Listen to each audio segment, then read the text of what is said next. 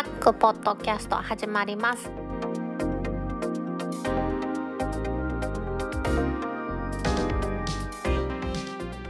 2020年11月20日タックポッドキャスト2第121回目の始まりです。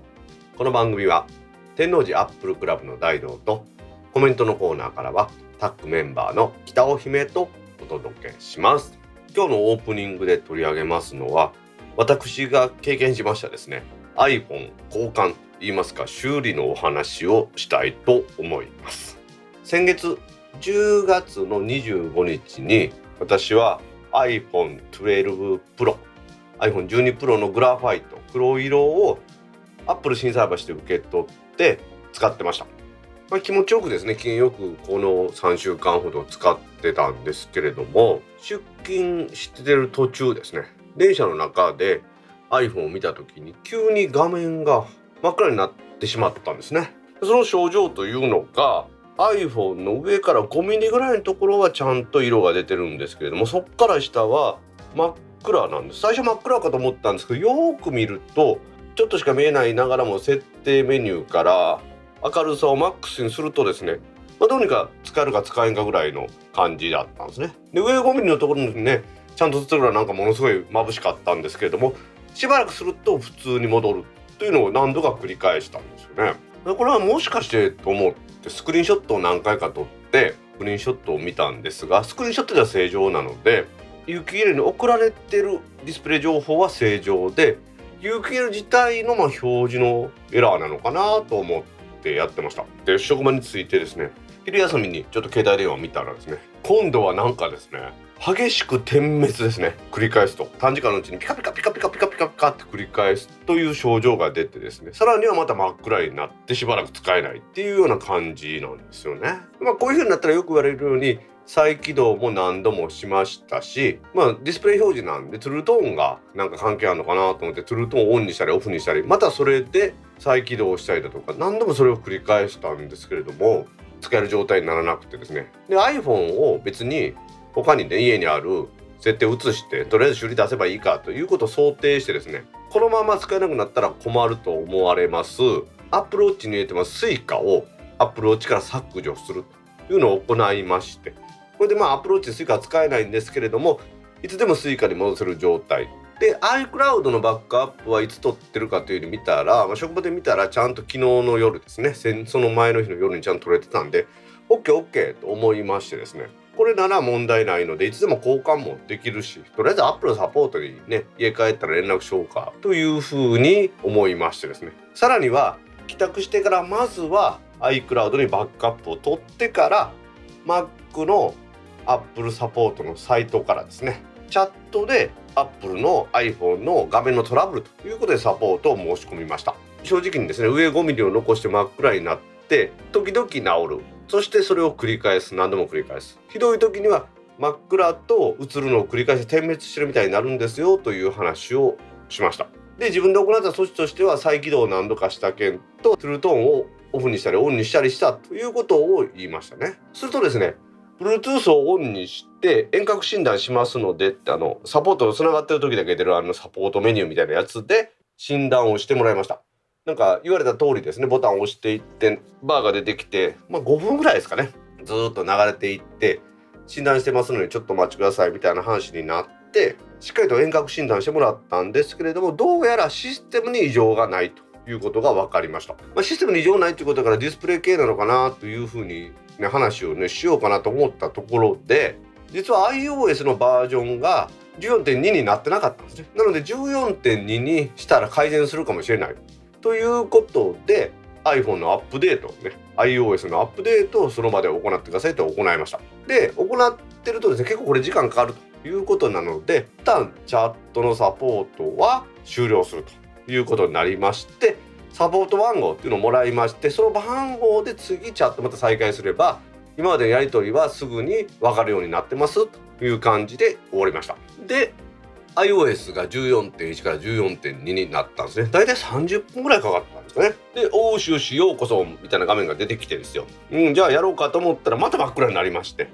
まあまあこれも再起動をもう一回してみようかと思って再起動までしたんですが症状変わらず。再びですねまた iCloud にバックアップを取ってですね取れたことを確認して再び App のチャットでのサポートをお願いしました。チャットにつながった時ですねすぐに前回の番号を伝えると履歴を確認しますということで確認してくれたみたいでもう今までの話は全然しなくてもスムーズに話が進んでいきましてじゃあアップデートが終わったんで次にお聞きしたいのは 5G プランが有効になってますかと聞かれたんですね。でも 5G プランはもちろん無効ですし 5G 対応の SIM を使ってませんという話をしたところですね分かる範囲でいいので購入日と購入場所を教えてくださいって言われたんですねいやいやもう全然分かる範囲どころかで10月の25日にアップル心斎橋で受け取りました。というふうに返答したところですね。一応サポートページこのリンクを見てやってみてくださいと。そこに書いてあったのはまずは画面が綺麗でゴミや水分がついていることを確認しますと。でライトニングのアクセスや USB-C のアクセスなぜが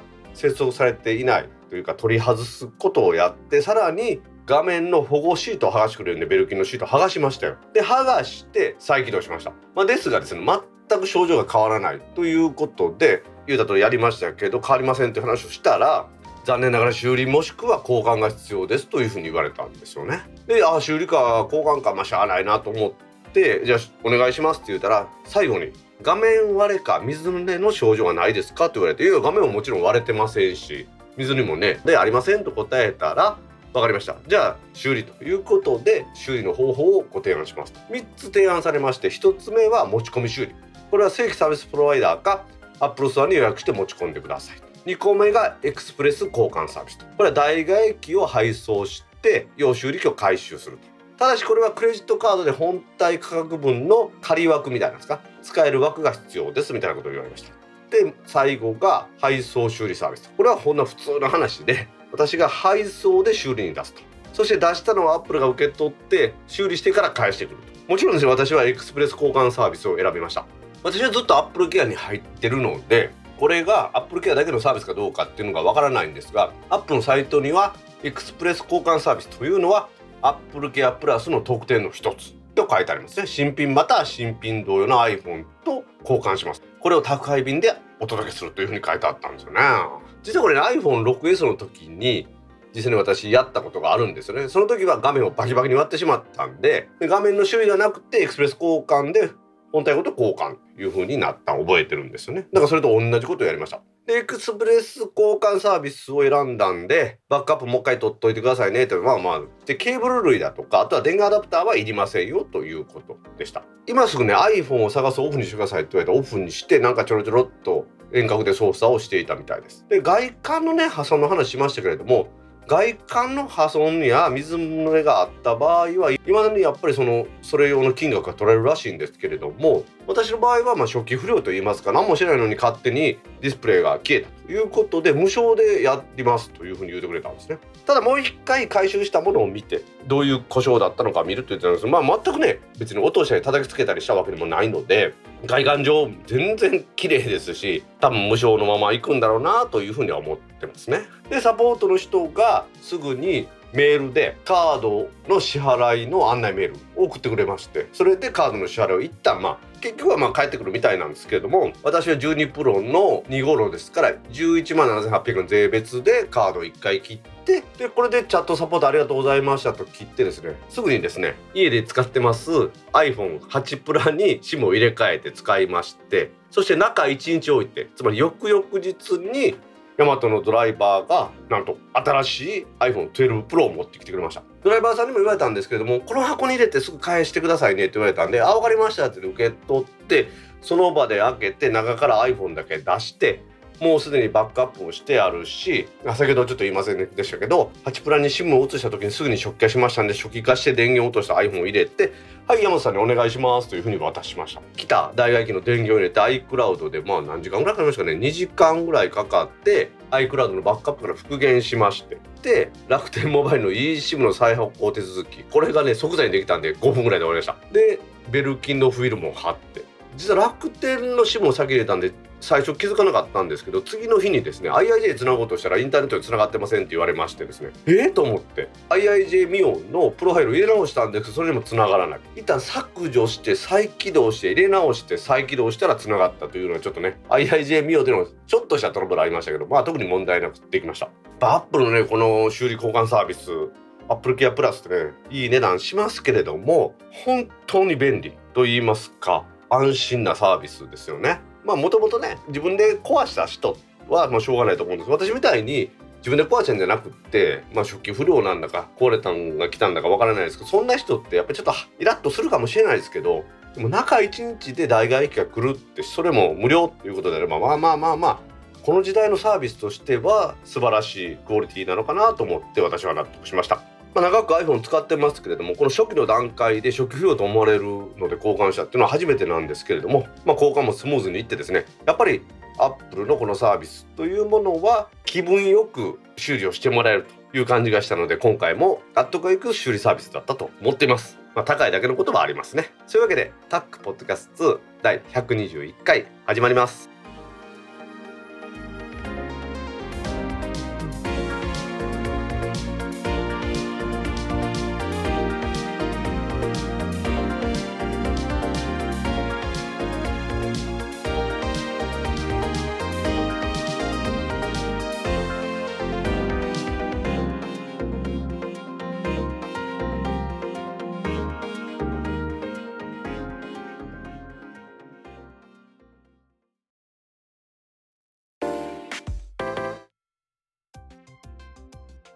公式ツイッターアカウントでリツイートし記事を紹介します。2020年11月11日18時ちょうどにリツイートした記事です。Air Pro ミニが出るぞ。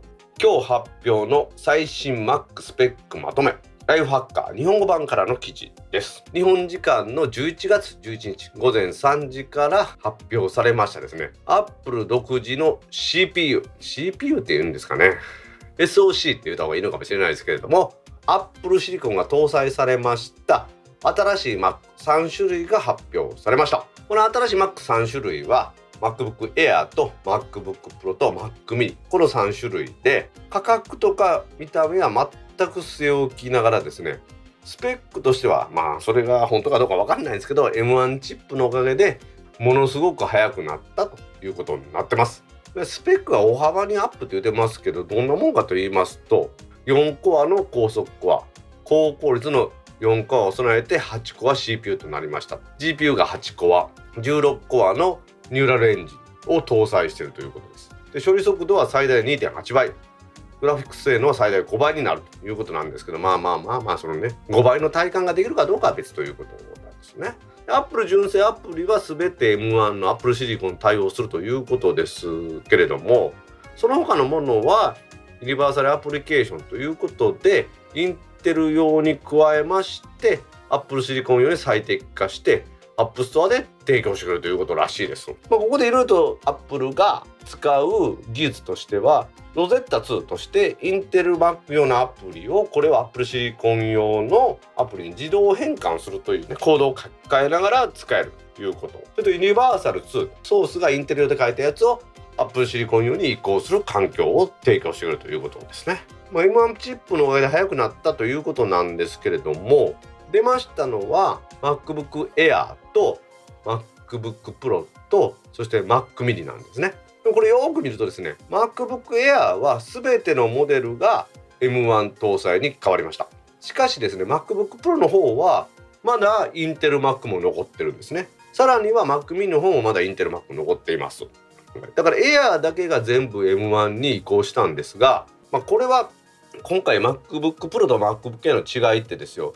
いろいろとスペック見たり調べたんですがどうやら MacBook Pro の方はファンで CPU を冷やすんですが MacBook Air の方はそうではなくて自然排気っていうんですかね。ファンレス構造で静かですけれども冷えが悪いということで。で冷えが悪いイコール M1 チップって結局はその発熱量が少ないと言いながらもよく冷やせば冷やすほど CPU って速くなりますから MacBook Pro の方は冷やすことによってパフォーマンスが向上してるのかなというふうに思うんですね。で Mac mini も今言いました MacBook Pro も同じくインテルの Core i5、Core i7 インテル製の CPU を使ったモデルが残ってますのでなのでまあそっちは残ってるんですよね。今回ですから私 Mac mini を欲しいなと思ったんですが M1 の搭載されています Mac mini はメモリが 16GB なんですね。これは実は MacBook Pro にも言えることでってことはインテル Mac であれば今までと変わりませんので私が使ってます MacBook Pro はインテル Mac でメモリが 32GB 積んでますんでまあ十分ねロジックプロでこの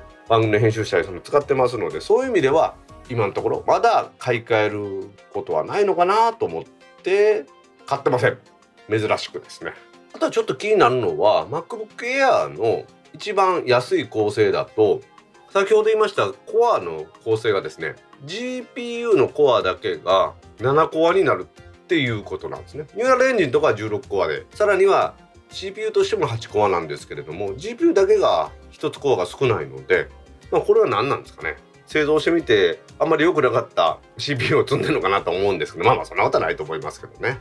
アップルがついにですね噂通りにインテル Mac を捨ててまあインテル Mac 平売ですけどもインテルの CPU 供給を受けながらもですねアップル独自の CPU を搭載したというこの Mac ですね。2年3年とするとですねこの Apple シリコンを搭載した Mac だけになるのかなと思います。2020年11月10日6時21分にリツイートした記事です。スマホディスプレイ LCD から OLED の移行が加速。E タイムズジャパンからの記事。ですスマホのですねいわゆるディスプレイ LCD と言われます液晶から OLED というふうに言われます有機 EL への移行がどんどん進んでるという感じなんですね。いろいろありますけどユーザーのこのスマホ体験の基本というのは画面を見るということが多いですので綺麗に表示されるつまりくっきりはっきり表示されるということが大事ですからそうなってきますとやっぱり有機 EL OLED の方が有利なのかなというのはありますよね。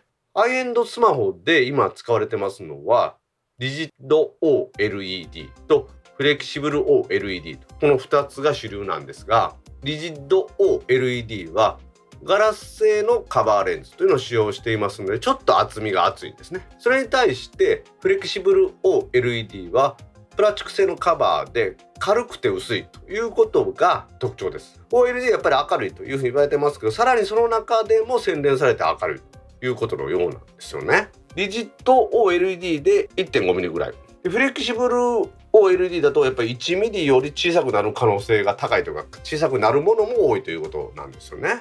アップルとしてはですね2015年に Apple Watch にフレキシブル OLED を搭載してその後2017年の iPhone X からフレキシブル OLED を使ってます。なので今回 iPhone12 シリーズ全部 OLED になりましたのでこの先ですね。予想でですよ。2012年の世界出荷数が約14億台になるそうです。その14億台のうちですね。8000億台が液晶ディスプレイと。で残りの6000億台ぐらいが OLED になるだろうということでその OLED の搭載モデルの中でもフレキシブル OLED パネルの半分はアップル製が占めるというふうになってますんでサムスンとか儲かって知らないでしょうねこれ韓国のサムスンがやっぱり OLED で得意ということになってますので韓国のパネルメーカーが儲けると言ったらおかしいですけれども提供してくるんでしょうねただねやっぱり設備投資してですね大きな工場を持ってやらないとこのブドウ割りもやっぱりまだまだ OLED 悪いでしょうし大量生産してもですよ作れる数が知れてるということもありますんでねいろいろ作れる数が知れてるっていうのもありますのでまあ難しいとこではあるんでしょうね。そのね過剰な設備投資のおかげでうまくいかなくなったシャープ。大阪ではやっぱり有名企業だったのにあんだけダメになりましたしパナソニックはそれに比べるとプラズマディスプレイって懐かしいでしょ？液晶ではない方のテレビですよ。あれの工場を尼崎の溝に大きに建てたんですけれどもプラズマが売れないとなったらすぐ閉鎖してですねそして V 字回復っていうふうにやってましたね、はい、そうなってくるとやっぱりこのアップルへの供給を中心とするということはいいんでしょうけどもアップルへのパネル供給一本やりということになりますとアップルからもう注文いりませんって言われたら設備投資とかみんな無駄になって危なくなりますんでねこの先そのどういう風になってくるのかなというふうなことはちょっと興味ありますよね。日本のね OLED もいろいろと力を入れて集約したりしてやってますけれどもそれでもやっぱりちょっとまだ負けてますよね。でもやっぱり象徴的だったのはアップルが iPhone12 から iPhone12 の無印プロミニそしてプロマックス全てを OLED にしてきたというのは安い方のモデルは液晶そして高い方のモデルだけ OLED というふうにやって差別化をしたっていうふうのをやってたんですよね。しかもやっぱり修理する時に液晶だと1万円ぐらいでパネル変えれましたけれども OLED だと3万円ぐらいっていう風になってましたからね。ピクセル3を修理したって話でも液晶と違ってやっぱり有機 EL は高いなと OLED は高いなって話したと思いますんでね。そう考えると高くても綺麗に消費されるというのを選ぶ時代になってきたのかなとは思いますよね。さらに世界のスマホ出荷台数が増えてそしてその中でもアップルが iPhone の需要での引っ張っていくという感じになっています。まあ、大量に生産するとねコストも下がってみんなが安く使えるという時代が来るということを祈りたいなと思います。2020年11月10日17時48分にリツイートした記事です。盗聴不可の量子暗号通信を人工衛星で実用化を目指す。先行する中国に追いつけるか。IT メディアからの記事です。原理的に盗聴を必ず探知できて通信の秘密を守るということができるはずの量子暗号通信の分野で人工衛星を使って大陸間の衛星量子配送というものを実現するプロジェクトが2018年から5カ年計画でニクトがやっています。実はこの衛星量子配送というのは中国がだいぶ先に進んでます。もうすでに2016年の時点で実験の人工衛星を打ち上げまして中国大陸とオーストラリアの間で距離7600キロの大陸間量子掛け配送というものを成功させています。日本ではですね人工衛星を使った量子掛け配送というのはまだ実現していないですよね。で量子掛け配送ってこれ何だろうというお話なんですけれどもまず量子暗号の技術というものがあります。その中でデータの暗号化や複合というものを行います。秘密鍵の伝送。送信にですね量子の性質を利用してですねもしも傍受盗聴されたら必ず検出します送受方式によって通信の安全を守るという技術なんですよね。これが何度も言ってます？量子暗号技術の応用というふうになってます。東芝が商業化したということで日本では話題になってますけれども光の最小単位であります光子この一個一個に情報を載せて送信者から受信者へ送り出すということをやります量子一個一個に情報を載せて受信者から送信者へ送りまして秘密鍵というものを完成させます。そしてその秘密鍵の中からチェックビットと呼ばれます確認用の一部をランダムに取り出します。それを送信者と受信者の間で確認するんですよね。もしも途中で盗聴したいという人が盗み出してたらその鍵を盗み出していますと量子の性質というのは送信者と受信者それぞれのチェックビットに一定の確率で食い違いが生じるということなんですね。測定する見たら見た時の状態が確定してそれが盗んだことが分かる。見たことが分かるというような性質と思ってもらえばいいと思いますね。するとこの傍受されている見られたということは必ず検出されるということでその秘密鍵を破棄して新しい秘密鍵を送り出す。これがワンタイムパッドという方式なんですがこれによって通信の安全を守ることができる今ねインターネット通信の中で使われてます PGP 暗号などよりも長い長い秘密鍵が使えるということですから原理的に解読が難しい、まあ、不可能な暗号化が可能になるということなんですよね。今のところ東芝がこの2020年1月に実現した量子配送で500キロ程度。なんですよね伝送速度を伸ばしますとやっぱり損失が増えて通信速度が落ちるという課題がありますので人工衛星を使って長い距離でこの秘密鍵が送れるということになればですねいよいよ実用化も進みますしさらには通信の大容量化も進むというふうに言われてるんですよね。まず、ね、さっきの量子暗号の話ちょっと難しいんですけどね観測されると観測したことが分かってしまうというふうに見てもらえばいいと思うんですけれどもそういうその量子暗号の特徴はもうすごく使いやすいものなんですけれどもこの講師の単位で遠くまで送るということがなぜ難しいかというと増幅するという行為そのものがつまりは傍受と一緒になるということですからその傍受してしまうとその暗号鍵が使えなくなってしまうというところにその難しさがあるようなんですよね。これからの時代量子鍵配送することによって安全性を高めたいのは医療分野とか金融分野あとは外交とか安全保障の分野というふうになってますからね。これが衛星で量子鍵配送ができるようになるとかなり便利と言いますか使いたい人たち秘密を守りたい人たちが使えるようになるんでしょうね。ただね原理的には光ファイバーの中に光子を通すということよりも衛星同士でですねやる方が検出が少ないと言われてます。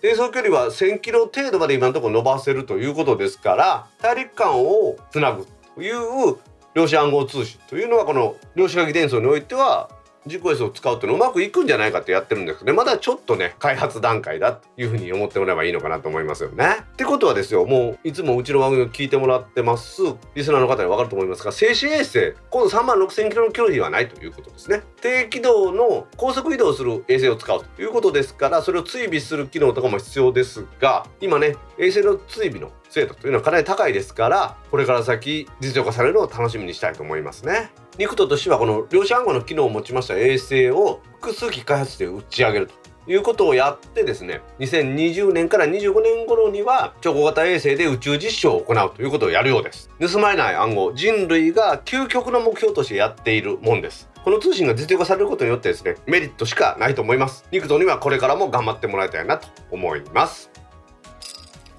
2020年11月11日18時15分にリツイートした記事です。NTT のドコモ子会社化に異議あり通信事業者28社が総務大臣に意見申請書を提出。新ネットジャパンからの記事です。KDDI やソフトバンクそして楽天モバイルなど電気通信事業サービスを提供します28社が11月の11日に NTT 持ち株会社の NTT ですね。これの NTT ドコモに対する完全子会社化に関する意見申し出書というものを総務大臣に提出したそうです。やっぱり NTT によりますドコモの完全子会社化というものは NTT 法に定める NTT の目的や事業内容にそぐわないというふうにこの28社は見てるようなんですよね。NTT の在り方と公正競争の促進や NTT による競争政策の一方的な方それに環境変化に応じたルールというものを大事にしてもらいたいというふうに言っているようなんですよね。やはり皆さんやはりこの28社が危惧していますのは NTT によるドコモの子会社化ということで NTT の一体化ですね。西と東とコムとドコモに分かれてたはずなのにまた一体化するんじゃないかと。これは NTT の独占の会議ですね。電電公社の頃独占してました。通信事業を独占してました。その会議につながってですね競争環境が失われということで 5G 時代に向けましてたユーザーの利益を損なうというふうに言ってるんですよね。NTT としては2000 NTT としては1992年にドコモを分社化しましてドコモを完全民営化することにねこれでドコモとして株式公開することによって NTT の出資率を下げるということで NTT による資本的な支配というものやボトルネック設備と言われます。これは NTT 西東が持ってます。電話線や光ファイバーの設備から切り離すということが方向性あったのにですね。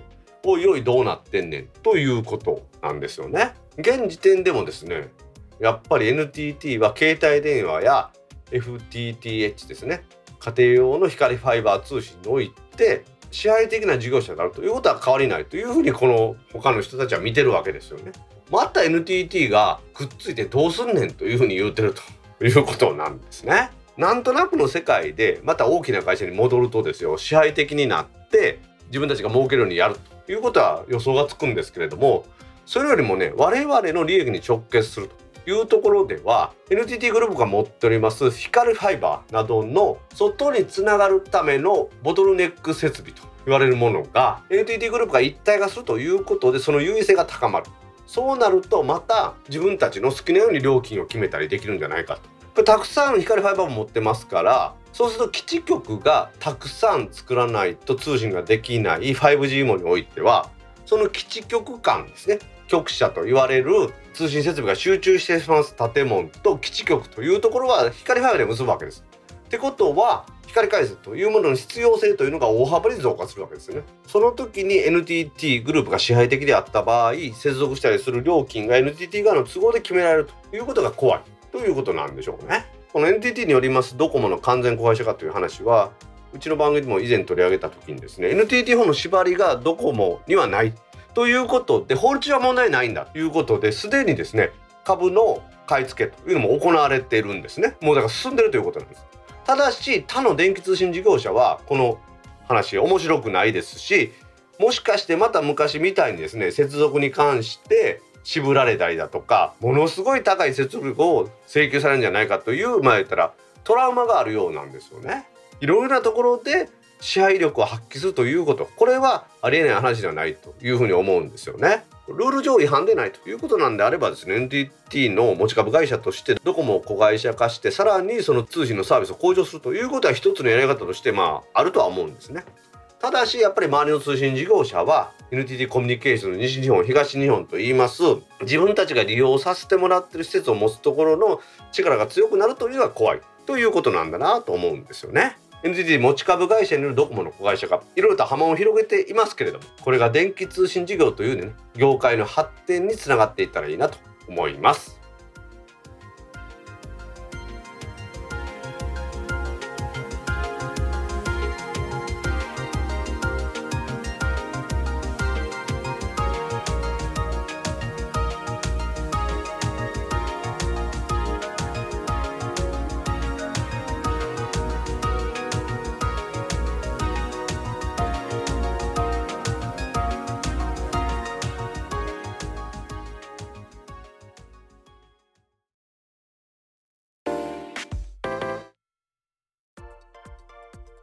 ポッドキャストにいただいたコメントを読んでいくコーナーです。このコーナーからはタックメンバーの北尾姫とお届けします。皆さんコメントありがとうございます。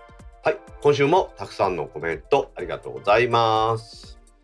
ツイッターでハッシュタグタックキャストとタック宛てにツイートいただいた中から一部を紹介します。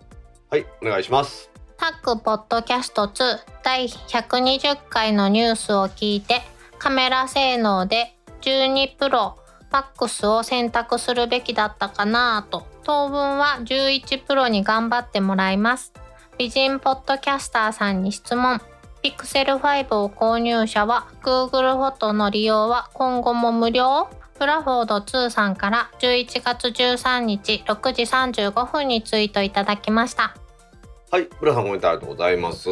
ありがとうございますまあ、確かにねカメラ性能では12プロマックスなんでしょうけどね。でかい。うん。本当にでかい。ノノーマルでもだいぶでかかったし重たかったもんね。そうねわしのねただの12プロでもでかかったけどそれに輪をかけとるからね。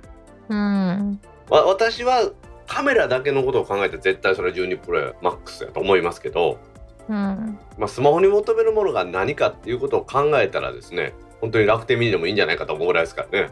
ミニすぎひん？カメラ性能はかなり今回の12プロのマックス良さそうですけどね。本当にビデオとか撮ったりするのも良さそうですよね。うんうんうんうん。だから姫みたいなお仕事をしとってさちょっとした動画をその12プロで撮るっていうのはいいと思いますよねまあ私はピクセルがいるからね。うん。でも今度はその iMovie で編集したりするっていうのを親和性でいくとやっぱり Apple 製品でそれた方がいいのかなとは思いますよね、うん、まあまあそれも何好き嫌いがあってね。プレミアプロの方が好きな人もおるからさ。うん好き嫌いあるでしょうけどとにかくこの12プロマックスの映像性能じゃ素晴らしいよね。はい。で Pixel 5の Google フォトの利用って話はこれねエンディングでまた話するんでね倉さんご期待くださいよ 引っ張るね引っ張るね。まあ引っ張るんです。今日はブラさんのコメント一番最初に持ってきた理由はそれですからエンディングは Google フォト。これがいよいよ無料でなくなる可能性があるというお話ですね。はい。というわけでブラさんコメントありがとうございました。ありがとうございました。続きまして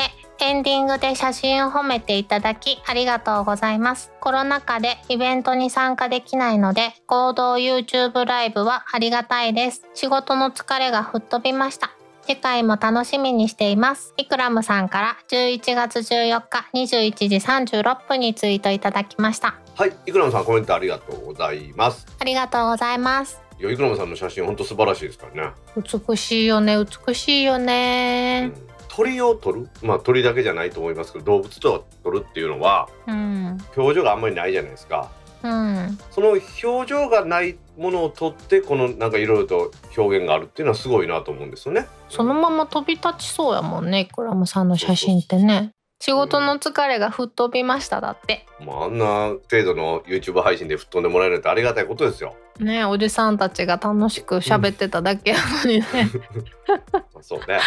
確かにね。あの時ね柴さんのまだ12プロマックスが来てなかったんでね来てったらもっとね盛り上がったやろなと思うんですけどね。うん私は盛り下がってたと思うけどね。なんで？えだって柴さんが加勢してくるんでしょ？いやでもいやそれはさピクセル5はお値段半分ぐらいやねんからそうそういう魅力ではないやん。まあまあまあまあエンディングにつながっていくよね。まあまあまあそれもまあエンディングにつながっていくんやけどその話もいろいろわし言いたいことあるからね。ああはい。まあそういうわけで我々が電気屋ウォーカーさんとね一緒に合同で生配信やると思いますのでその時もお楽しみにしてください。はい。グラムさんコメントありがとうございました。ありがとうございました。続きまして今まで散々格安 SIM について話してきたのに初見で聞くかのような姫の反応。素直でよろしいひまちゃんから11月14日9時36分にツイートいただきました。はいひまちゃんコメントありがとうございます。ありがとうございます。ほら聞いてる？人間は忘れる生き物なんだよ。興味ないから聞いてないやろ聞いてるよ以上それに関しては私も興味ないことは聞いてないので、うん。まあ、それはお互い様だと思うんですけど。えでも私大道さんと違ってちゃんと相づちとか打つで。いやそれにしても限度を超えてるのはですよ。うん。この番組でこの MVNO の話題を取り上げるっていうのはずっとやってますからね。うん知ってる。1回2回話したじゃないですからね。ほぼ毎回やってますからね。知ってる。う ん知っとんかい。まだ時期じゃなかったんやっとじゃあ時期が来たわけやもうちょっと熱冷めてしまったけどね。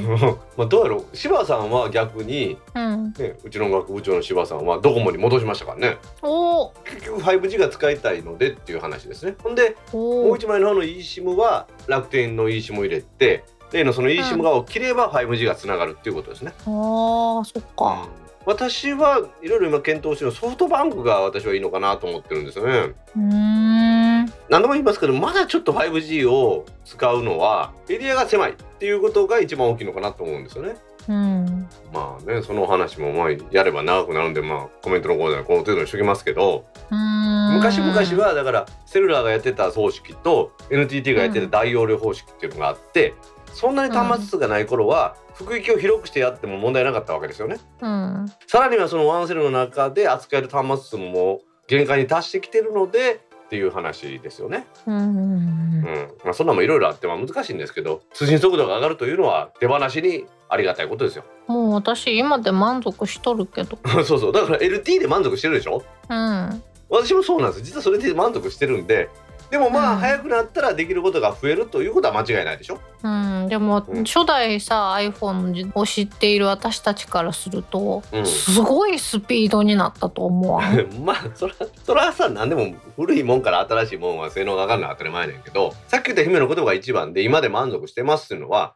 昔より今が早くなったということじゃなくって今姫が使ってる状況ではこれで十分かなっていう意味でしょ？そっか周りが変化するってことねまあそうそうそうそうそういうこともあるんだよね。何を携帯電話にな求めるかっていうことですよ最初に言ったように。うん。でも求めるものは変わってくるはずでコンテンツが増えてくれば我々だってあもっと早くなってほしいなって思うことあると思うんでね。そういう社会が実現していくということを私は願ってます。はい。というわけでひまちゃんコメントありがとうございました。ありがとうございました。続きまして早速聞いてますニュースだけ聞いて寝ます。姫は起きてからのお楽しみ。みどりんさんから11月13日1時27分にツイートいただきました。はいみどりんさんコメントありがとうございます。ありがとうございます。先週は1時ぐらいに配信したんですかね。ごめんなさい謝っとったね。4時じゃないですか。ら1時やから早いでしょ。3時間早くなったね。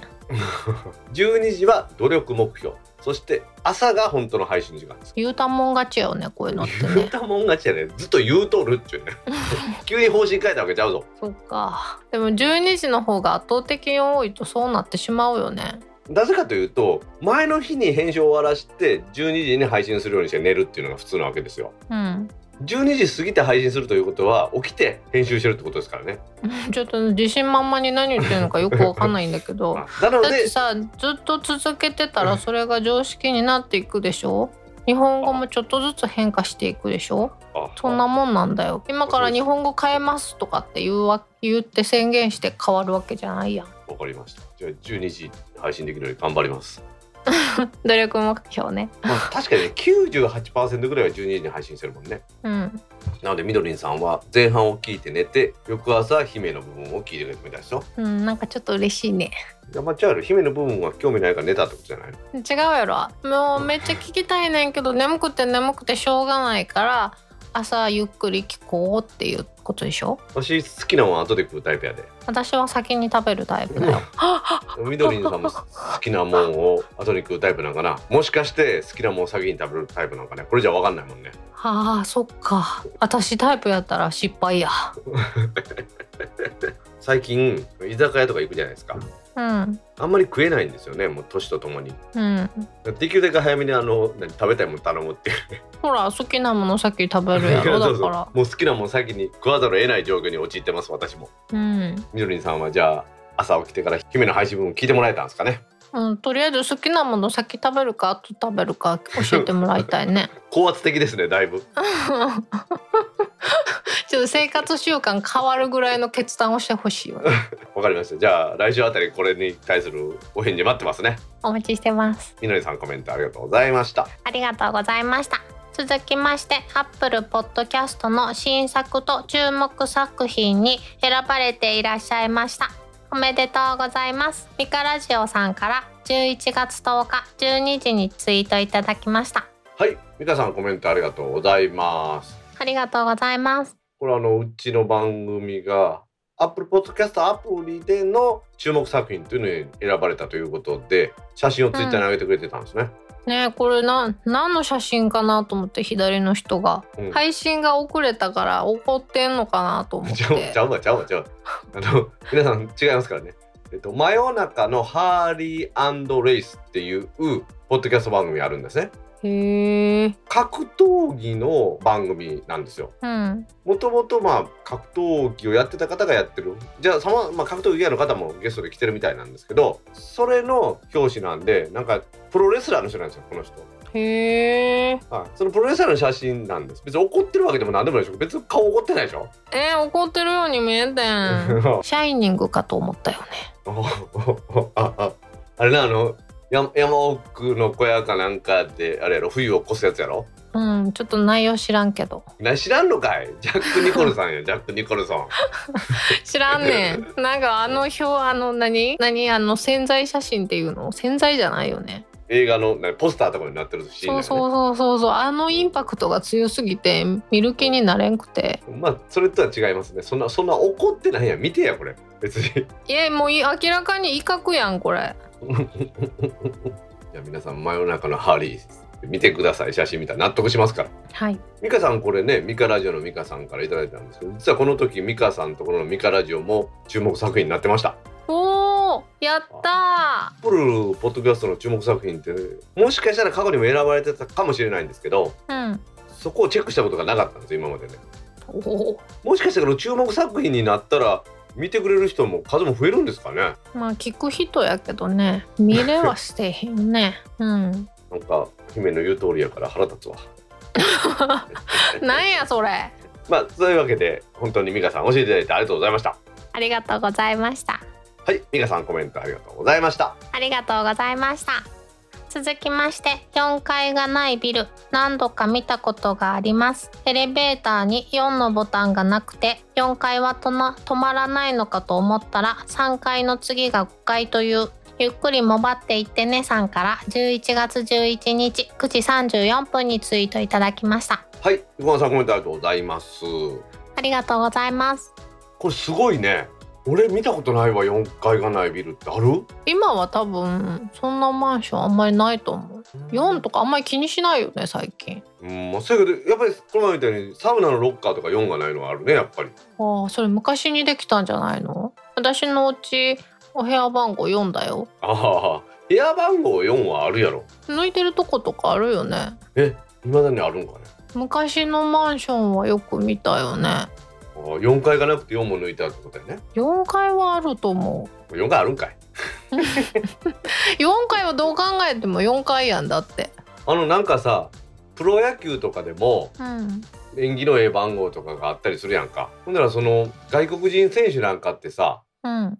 ごっつなんか給料が高いけどよ44番とかさえもうそれは4はいい数字って思ってるんじゃないの？逆に。じゃなくてあれじゃないじゃあ日本人と違って習慣が違うから嫌がれへんからじゃないの。ほー。べ別に気にならんちゅう意味ね。うん。この前のジェイソンの話じゃないけど向こうの人は13とかが嫌がるでしょ？やっぱり。うん。そんなんからかなと思ってさ。確かに。4って「死」って読むの？日本だもんね。まあそうやね、うん、あの昔阪神におったバースっていう人おるやん。うん時々阪神電車にまたなんか写真とか出とるけどさあの人も44番やったもんね。へえ。別にだから全然気にならんでしょ。逆に私その野球詳しいないけどアメリカのそのメジャーリーグとかで13番とかいう人が少ないのかもしれないね。あー私全然13番でも大丈夫だけど。現なんか担ぐかよそんなもん。人生じゃ自分で切り開くんじゃんなもん数字なんかでその後の行動が変わるわけないやろ。っていうことですね。うんちょっとぐらい変わってほしいけどね 褒められたと認識しておきます。はい。というわけでぐもさんコメントありがとうございました。ありがとうございました。続きまして酪農応用のニュース。非常に興味深い。酪農家の方に感謝するとともにこれぞテックの恩恵だなぁとしみじみレンタカー借りたらその車偉い低音が効いてて大道さんのイケメンボイスに拍車がプラスさんから11月13日8時37分にツイートいただきました。はいプラスさんコメントありがとうございます。ありがとうございます。これ姫の大好きな牛ね。牛さんの出産っていうのは大事じゃないですか。うん。どんどん増えていかないと牛さん食べれないですからね。うんそれを酪農家がやっぱりこう分娩の瞬間を見て回るののその巡回とか大変やったらしいんですけどうんうん牛の首にウェアラブル端末をつけることによってその分娩の状態も分かってすぐ駆けつけられたりするっていうお話だったんですね。はあだから昔はね牛さんってカウベルって言ってほらチリンチリンってなる鈴かわいいね。けど今はそのウェアラブル端末でご飯どんだけ食べた何時間寝た父はどれだけ出るっていうのが測れる時代だそうです。はあ。まあすごいなと思ってね。牛さん大きいから多少大きいものつけてもええもんね。これが鶏とかやったらそんなでかいのつけられへんもんね。うん。なので牛さんぐらい大きいといろいろと便利なんでしょうね。耳にでも大きいのよくついてるやん黄色いやつ。レンタカー借りたらその車えらい低音が効いてるってことはなんかスピーカーがいいスピーカーやったんですかね。うんイケメンボイスって言われてるよ。それはもう分かってることなんで。はい。まあなんとなく分かってると思うんですけど加工してますからね音に。うんでも何も変わってないけどね今聞いてる声とね。と思うかもしれないですけど実は聞きやすいように工夫してるんで実は低音もだいぶカットしてるんですあれね。とりあえずでもさ滑舌が悪くなるからお酒はあんまり飲まないで 収録した方がいいんじゃないのかな。私シラフの時ってほぼないですよ。あ仕事の時はシラフですね。まあ当たり前やけどね。まあプラスさんこれからもね皆さんに聞きやすい音をお届けしたいと思いますのでよろしくお願いします。お願いします。プラさんコメントありがとうございました。ありがとうございました。続きまして、楽天モバイルのアンテナ用電柱を立てさせてくれっていう人が会社に来た。こんな片田舎、かっこ久留米市の端っこ。なのに 5G だって。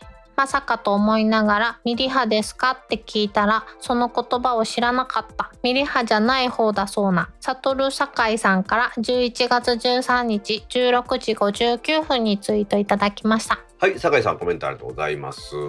ありがとうございますミリ波と、まあ、サブ6ってありますけどサブ6の方が区域が広い、まあ、電波を一つの基地局でカバーする範囲が広いので、うん。失礼な言い方ですけど片田舎と言われるようなところではなかなかミリ波って使わないのかなと思いますね、ほう、うん。イメージとしては人がたくさん集まる施設みたいなところにミリ波のアンテナを置くようなイメージですねへえ。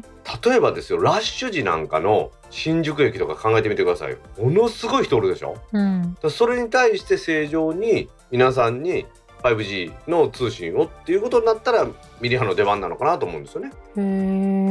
だから駅の近くに建てるんじゃなくて駅の中に何個もミリ波のアンテナを立てるっていう感じですかねうん。ミリ波って施設も小さくて済みますんで、うんそういう意味では費用対効果も高いのかなっていう感じですよねうーん。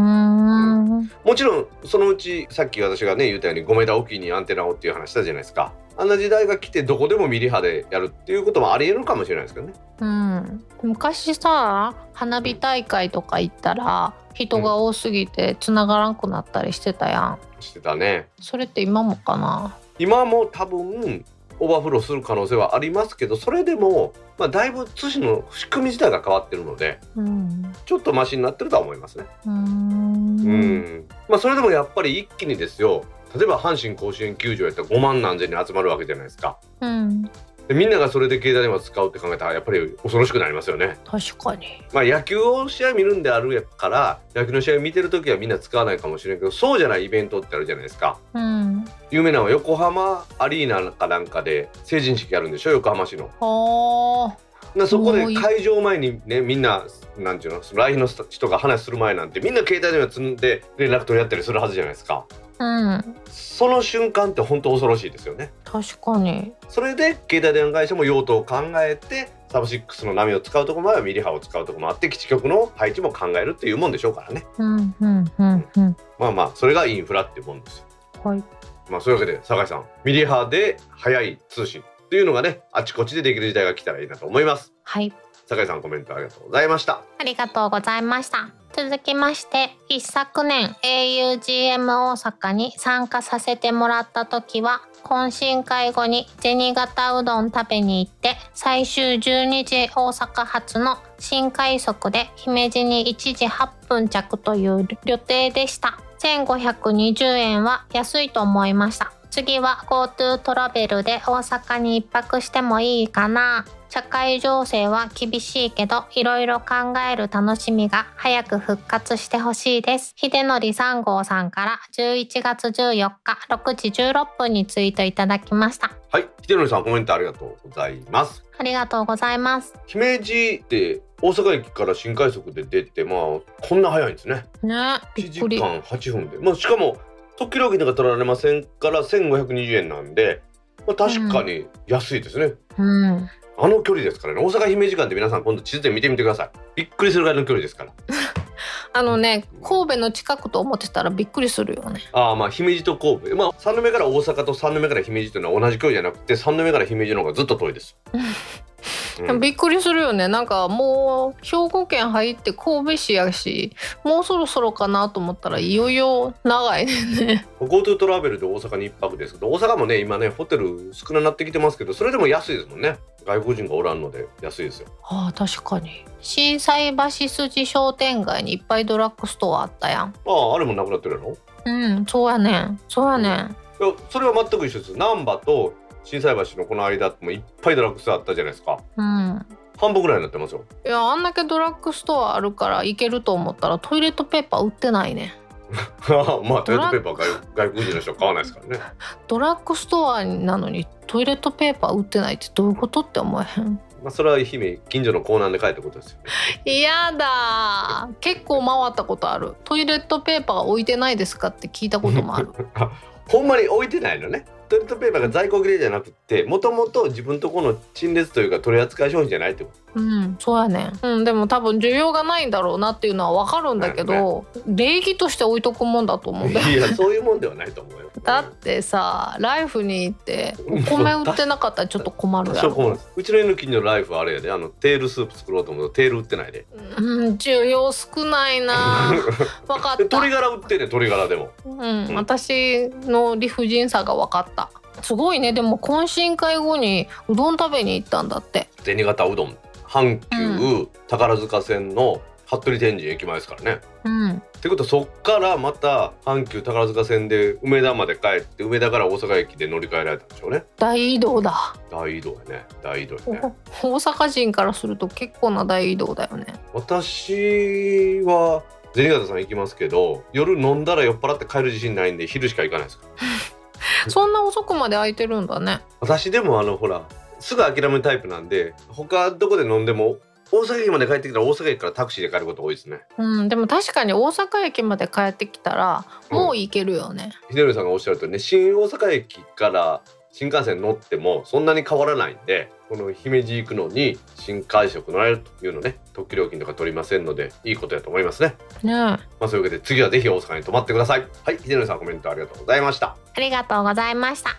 続きまして、Apple シリコン、かっこ M1 チップ Mac 発表されましたね。予想よりもはるかに SOC の処理速度が速かったのには驚きました。インテル比較で3倍などですが、もしインテルのままなら3倍の性能にするのに10年以上かかってますから、DTM や DAW 用途の移行には当分おすすめできませんが、純正アプリだけなら楽しそう。トルキスさんから11月11日11時35分にツイートいただきました。はい、トルキスさんコメントありがとうございます。ありがとうございます。これ残念だね。残念だね。あと25秒早かった。11月11日11時11分だったんだよ。ほんまやね。トルキスさんのコメントに残念とか言うのやめてもらっていい？久しぶりなのに残念だわ。残念とか言うな言うてんね。2回言ってみた。SOC ですね。システムオンチップとか言われるもんで、ワンチップコンピューターとか言われてたやつですけれども、うん。インテルの今まで CPU 使ってたんですけどそれをアップル製のものに置き換えたんですよね。でそれ M1 チップって言って今度 Air と MacBook Pro と Mac mini に出したんですこれはニュースのコーナーで詳しく言ってますんでねなので、まあ、インテルとの性能比較はまあ置いといたとしても DTM とかね DAW っていう用途の人はちょっと Adobe 系とかいろいろあるじゃないですかうん。それを考えると厳しいのかもしれないですけどそうじゃない人はまあこの純正アプリだけやったら楽しめるんじゃないかっていうのはそういうことなんでしょうね。へうえ。ん、私が使うロジックプロなんかもアップル純正ですからすぐ対応してくれるはずですからね。はあ。うん。アップル純正なんだっていうことにびっくりしただけ。ああそうだ。まあガレージバンドとかロジックプロっていうのはアップル純正なんでですね。へえ。あ iMovie と一緒やだかあ、そうなんや。ら。うん、そうそうそうそう。だ無料ではないですけどね。うんうんうんううんん。かねインテル Mac になった時もそうでしたもんね。うー。うんん。わし覚えてるのは G5 使ってたんです私もですね。でインテル Mac になった時にあれですもんね G5 の中古市場が結構値段上がったっていうことで売った覚えがありますもんね。でインテル Mac に乗り換えたっていう。へえ。私は今回の M1 のものは今のところ買ってません。おお、珍しい。で実はね Mac mini が欲しいなと思ってたんですよ。うん。MacBook Pro は持ち歩きにして家にも新しいチップの買おうかなと思ったんですけどメモリが 16GB までしかないんですよ。へえ。16やったらまあちょっと普通すぎて今のね MacBook Pro でも30人にしてやってますからそれが欲しいんでまあもうちょっと待とうかなっていうところですね対応。そしたらまたいろんなアプリも出てくるでしょうしそうなったらまあ全然問題ないかなとは思ってますね、まあ、だからトルキスさんみたいに音楽すられる方は M1 処理スピードが速いといえどもちょっと躊躇されてるんだろうなと思いますねうんまあ、対応するのをちょっとずつ待っていきたいと思いますはい。トルキスさんコメントありがとうございましたありがとうございました。今週のコメントは以上です皆さんコメントありがとうございました。当番組宛てのコメントは Apple Podcast アプリのレビュー Facebook ページのコメントタック公式ブログへのコメント Twitter のメンション「ハッシュタグシャープタックキャスト」などでお待ちしてますお待ちしてます。皆さん今週もコメントありがとうございましたありがとうございました。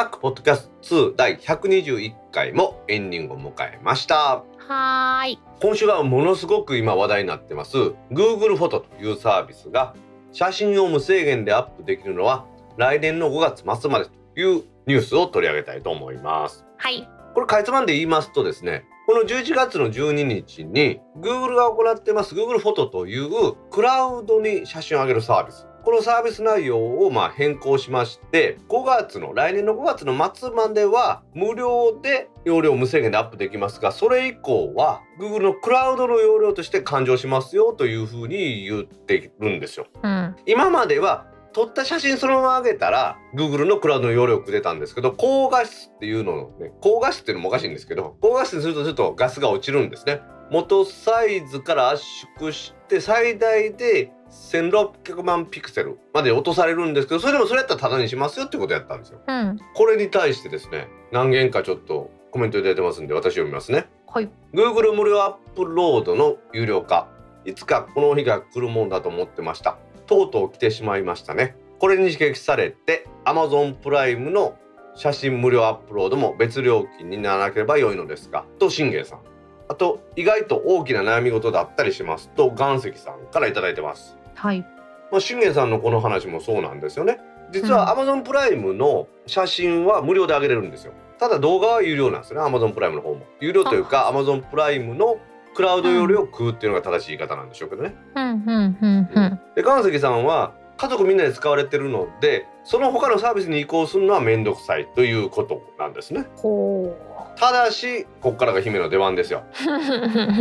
う もうさっきから笑いが止まらないよね。ピクセルデバイスでアップロードされた写真はこの変更の影響を受けない。ですので、はい。来年の6月1日以降も容量無制限でアップロードできるということですね。まあ Google のサービスを Google 純正のスマホで使ってれば OK という意味なんですよ。うん。ただ Google がはっきりと言ってるのはこの次のピクセルからはどうなるか分かりませんと。この次のピクセルでもやりますとは言ってないんですよね。うん。まあこういうのってどうなるか分からんっていうのはやめるってことじゃないですか。そういうこと？そういうことですよ。やるんやったらやるって言いますから。姫はだからピクセル5をさうん。捨てずにずっと使っときゃいい。んようんそっか。で、そこに写真を送ってそこからのみアップロードすればいいわそういう考え方はできるやろ。確かに。ただめんどくさいで。うんじゃあちょっとその Google のストレージがどれぐらいするかっていうお話してますとはい。100ギガで250円ですわ。うん。でその倍の200ギガで380円。うん。ここまではいいんですよ。うん。この後に一気に2テラになるんですよ。で1300円と。ちょっと100ギガ250円200ギガ380円払いますけどうんいきなり2テラ1300円はおまへんのやないかって感じでしょ？ちょっと一回1テラで1000円以内欲しいね。1テラで980円がいいね。ああそれやなそれやな。2テラやったら1300円ですけど1テラやったら980円もらいますせいでそんな腹立てへんもんね。いや1000円以内だったらなんかまあいいかなって思う。今んとこ Google 版っていうそのサービスとして無料なら15ギガらしいんですよ。うん。ちょっとこれ番組の途中ですけどちょっと Mac を操作して私のどれぐらい食うてるか見てみていいですか？はい。私でですね今 Google のアカウント見てるんですけどあ出てきた出てきた。いきますね。私三32.6私は102ギガの容量を持ってるみたいでうん。なんと8.2ギガです。え少な。少ないね意外とね。Google フォトはほぼほぼ何にも上げてないというか上げてるけど容量食ってないみたいですわ。Google ドライブで約4ギガ、うーん。で Gmail で4ギガ弱。でフォトでは400メガぐらいしか使ってないです。メガ？うんメガメガです。1ギガいってないです。姫は？私32.6ギガ。おお内訳は？ドライブが22.22ギガ。すごいなすごいな。Gmail は5.56 Gmail 意外と少ないね。うんだってそんなにメインで使ってないから添付ファイルとかもないしね。あそうなの？はい。で？Google フォトが4.8え？じゃあ姫は高画質じゃなくってそのまま上げてるってことか？うん。だって綺麗なまんまみたいもん。あはい。フォトは工夫のしようによっては今言ったように容量食わないしうん。Gmail は消しゃええや。んうん。問題はこの Google ドライブでうん。これ実は Google ドライブもですよ。Google 自体がやってます Google ドキュメント Google スプレッドシート。だから Google スライドだと容量食わないんですよねこれ。うん。だけどこれももしかしてですよ。そのうち容量食うって言い出すんじゃないかと思って。いやーそん いやいや。な Google 好きじゃない。でもこの写真の話からするとそうなっても普通でしょ？うん。それはもう将来のことはわからないですけどね。うん。でも私あのさ通知のメールが2個来たよ。なんだっけ？Google フォトのストレージに関する重要なお知らせって来た。すぐ数時間後にうん Google フォトのストレージポリシーの変更についてって。この変更は現在お使いの Pixel スマートフォンには適用されません。メールが来た。よしってなった。よしよし。あはい。でも今言うたように結局高画質で上げてないから一緒ですよね。あ。ムカつくわ。しかも私課金しとるし。私も課金してますよ。100ギガで。実はこれねタックポッドキャストのいろいろデータのやり取りしようと思って G Suite のアカウントを作ったんですよね。番組用に、うん。でも Google Meet で全然使えないのでもうやめようかと思ってます。ちょっとちょっとでも Google Meet も進化してきたらしくて昔背景変えられなかったんだけどつい最近変えられるようになったりしてるからもう一回だけ使ってみる？分かった。でも別にビデオチャットじゃなくていいよね。うん。まあじゃあ分かりました。もうちょっと使ってみて。そうすればこの容量を分け合えるやんか。さらに、うん、私、うん。そもそも課金し始めたのはこの原稿をアップできなくなっちゃったからだからね、なんか大蔵さんのうん。ドライブに入れるから私の容量関係ないだろうと思ってたんだけど私のところにも入ってんねん。そうなんよね。そうなんよね。その、うん送るにしても自分とこの容量がその容量がないとダメやもんね。そうそうそうそうそう。ちは今言いましたように102ギガ中 8. 点何ギガしか使ってませんからまだあの90ギガ以上余裕ありますから。あのガンガン来てください。いやだから別に課金せんでもいいやん。そうよね。わしさんは。8.2ギガやったら課金せんでええやんなこれな。うん。いやこれもね 姫の話と一緒なんですよ。誰かにデータ送ったりするときにポーンと10ギガとかのやったらできなかったんですよ。うーんだからそれがあって課金してるんですよ。まあ何かの時のための保険ですわ、まあ、私はそれ以外にですね Amazon プライムも使ってるんですけど実はうん。中林っていう老舗の紙のアルバム会社がですね増えるアルバムっていううん。あのそれの無料の写真が上げるとこもあるんですよね。うんうんうんうんうん。あたこのアプリが使いにくいんよ。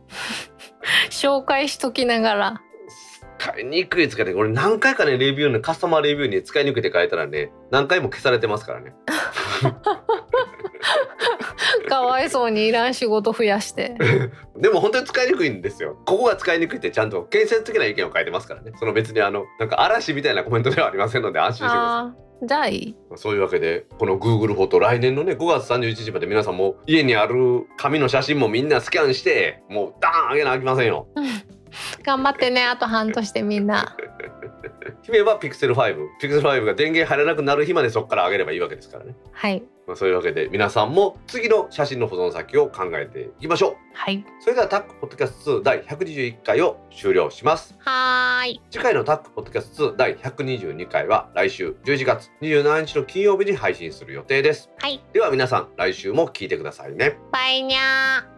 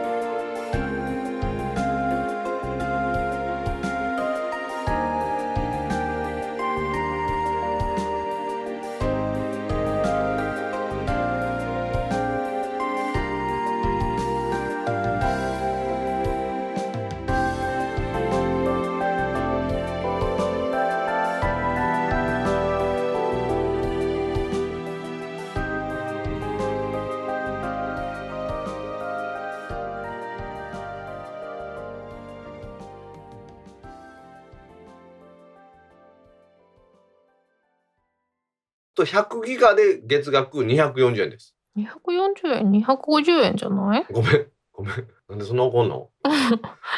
間違えたら怒るやんか。いやこれ記事では240円になってんねん。ほら。見えて。見てくれてありがとう